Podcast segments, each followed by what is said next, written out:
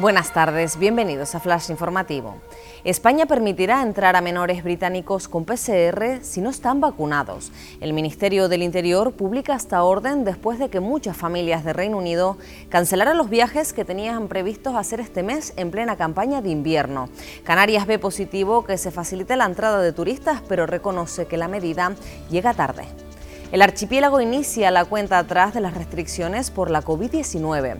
Tras el adiós a la mascarilla obligatoria en espacios exteriores y pese al repunte registrado este jueves con más de 1.300 nuevos casos de coronavirus, desde hoy se aplican en cada isla las medidas previstas para el nivel inferior de alerta. Del aplauso a la manifestación, enfermeros y fisioterapeutas aseguran estar exhaustos. Tenerife y Gran Canaria se suman a las protestas del colectivo en todo el país ante el deterioro, abandono y precariedad en los centros de salud, exigiendo medidas que mejoren la atención y cuidados que se prestan a los pacientes.